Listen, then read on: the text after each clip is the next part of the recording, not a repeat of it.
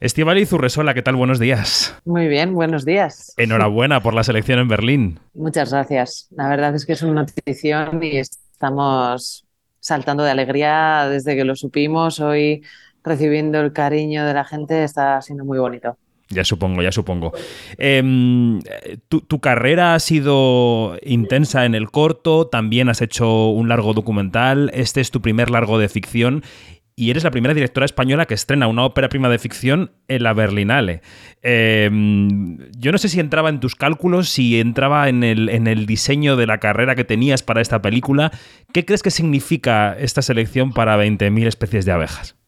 Bueno, lo que significa para la película creo que es muy importante porque el hecho de estar en, en la sección oficial creo que le, va, que le va a dar la oportunidad de llegar mucho más allá, ¿no? Mucho, mucha más atención por parte de prensa y público y muchas más oportunidades de intentar compartir el mensaje que he tratado de, de contar en la peli con, con, la mayor, con el mayor público posible, ¿no? Mm.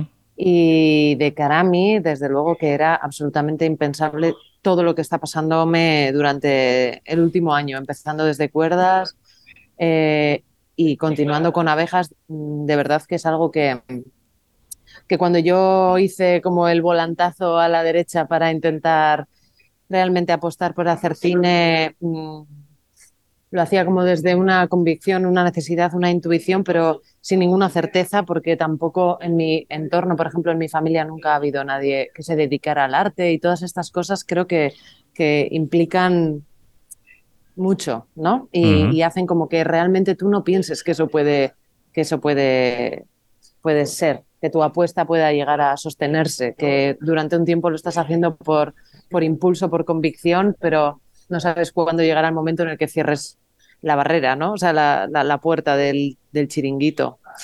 Entonces, esto ha sido todo, está siendo un sueño precioso. Vamos a recordar que Cuerdas se estrenó en el Festival de Cannes, ese corto magnífico sobre una coral y sobre un problema medioambiental y de salud. Como digo, Cannes, Clermont-Ferrand, mejor corto en los Forqué, ahora candidata a los Goya. O sea que estás con la vida de un bebé por un lado y, pariendo otro, ¿no? Porque estás en la sala de montaje ahora mismo. Sí, sí, estamos en la sala de color ah, y terminando también en paralelo el sonido. Y sí, sí, lo has descrito perfecto, porque son dos proyectos que se me han solapado quizá más de lo que hubiera deseado, pero a veces, pues esto es como los niños también, que igual los estás buscando y no sabes cuándo llegan, ¿no?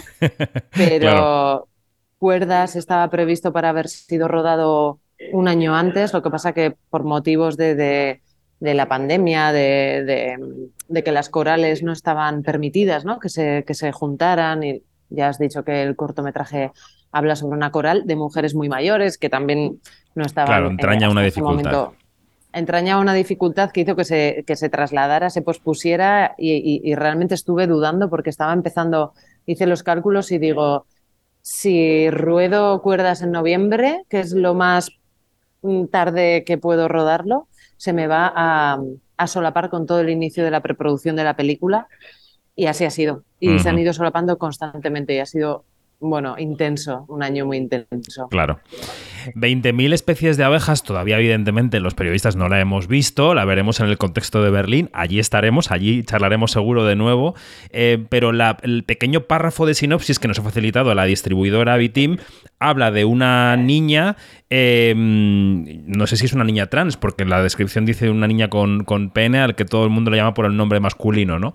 Quería preguntarte por el tema de la película, por lo que puedas contar antes de, antes de verla y, y por qué te preocupaba especialmente ese asunto. Bueno, creo que justo también el tema de, etiquetar ¿no? las realidades y las experiencias de vida de estos niños y niñas nace sobre todo del deseo adulto, porque cuando en las entrevistas que he hecho a todas las familias que me han abierto sus vidas y sus intimidades para compartir conmigo los procesos que han vivido, en ningún caso jamás ninguno de estos niños decía nada parecido a soy un niño trans, soy una niña trans.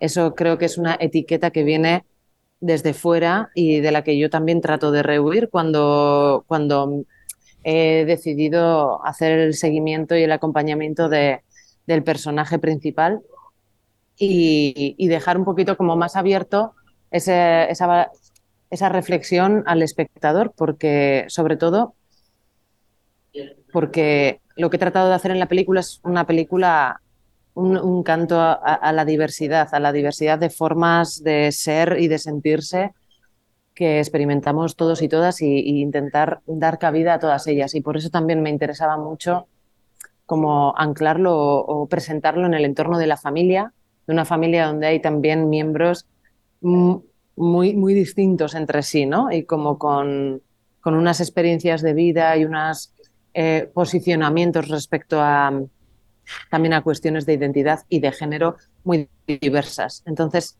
me gusta más hablar de una película que habla sobre la, diversidad y las formas de diversas, distintas y tan necesarias eh, que necesitamos abrazar. Perfecto.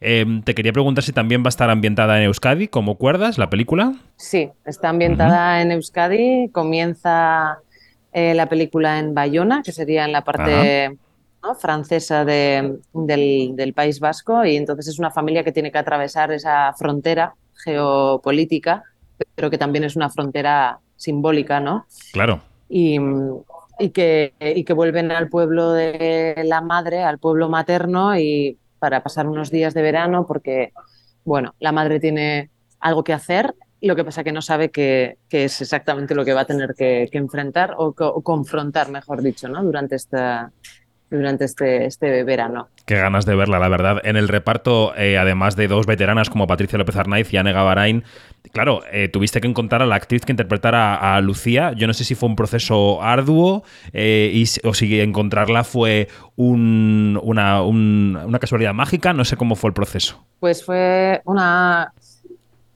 fue mágico porque fue un proceso muy largo, pero lo cierto es que la actriz que interpreta y, el, personaje de Lucía eh, se llama Sofía. Sofía apareció ya en, el, en, la primera, en la primera sesión de casting que hice. Y mm, solo que por razones, lo cierto es que no, con, no, no, nunca la vi para el personaje de Lucía y la estuve probando para otros personajes. Es como que desde el principio me, me, fijé en que podía funcionar para uno de los personajes de las niñas de, de la película y entonces, bueno, se fue dilatando el proceso de casting un montón hasta que me vi obligada como a tomar una decisión sobre las candidatas finalistas que había, pero no estaba del todo convencida. Y entonces, en un ejercicio de, a ver, de, de retrospectiva y decir, ¿qué he visto? Lo que me di cuenta es que Sofía había ido apareciendo en todas las sesiones de casting que habíamos ido haciendo, ¿no?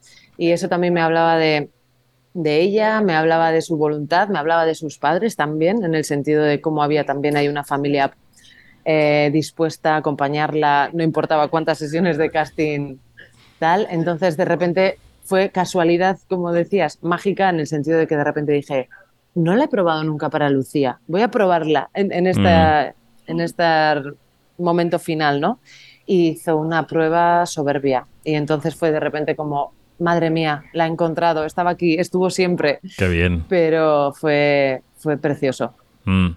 Em, la película está producida por Gariza Films, por Sirimiri y por Inicia Films, que es la productora de Valerie Del Pierre, que tiene experiencia sobrada, ¿no? En festivales internacionales y en películas que llegan lejos en la carrera de premios. Yo no sé si eh, cómo ha sido la conversación con ella cuando habéis sabido que estabais en Berlín, porque hay unas hay similitudes con otras compañeras que, bien conoces que también empezaron ahí su carrera y, y carrera de sus películas más exitosas, ¿no?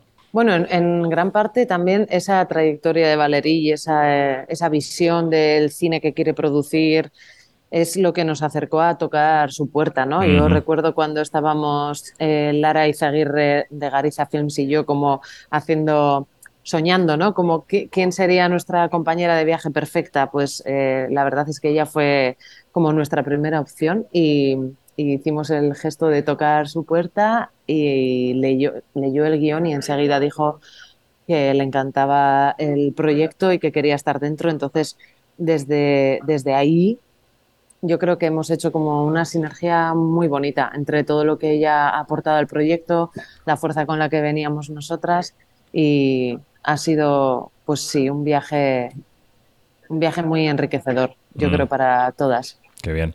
Hoy los titulares de prensa hablan de que el año 2023, con esta selección, también con la selección de películas del Festival de Sundance, seguirá siendo un gran año para las directoras, como lo fue 2022.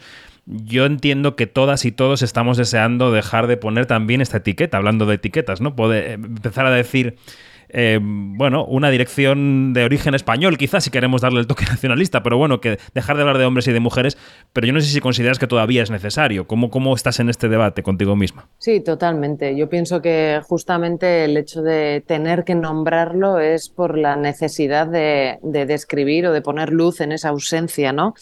Por lo tanto, mientras estemos eh, todavía eh, sintiendo la necesidad de, titular así, significa que, todavía no está reparada, vamos a decir, esa desigualdad ¿no? en, ese, en ese ámbito.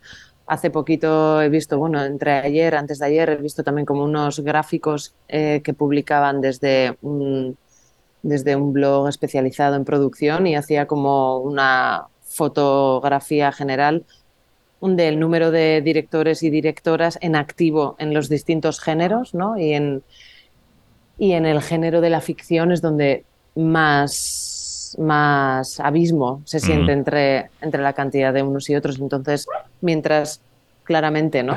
Cuando la, cuando la situación sea lo suficientemente eh, normal, normativa. Igualitaria, sí. Igualitaria, supongo que, que, no será necesario ¿no? seguir utilizando este tipo de, de apostillamientos. Efectivamente. Bueno, pues eh, mucha suerte en este proceso final de la película, en el color, en el sonido. Nos vemos en Berlín y enhorabuena de nuevo por la selección, Estivaliz. Muchas gracias. Muchas gracias a ti. Un beso.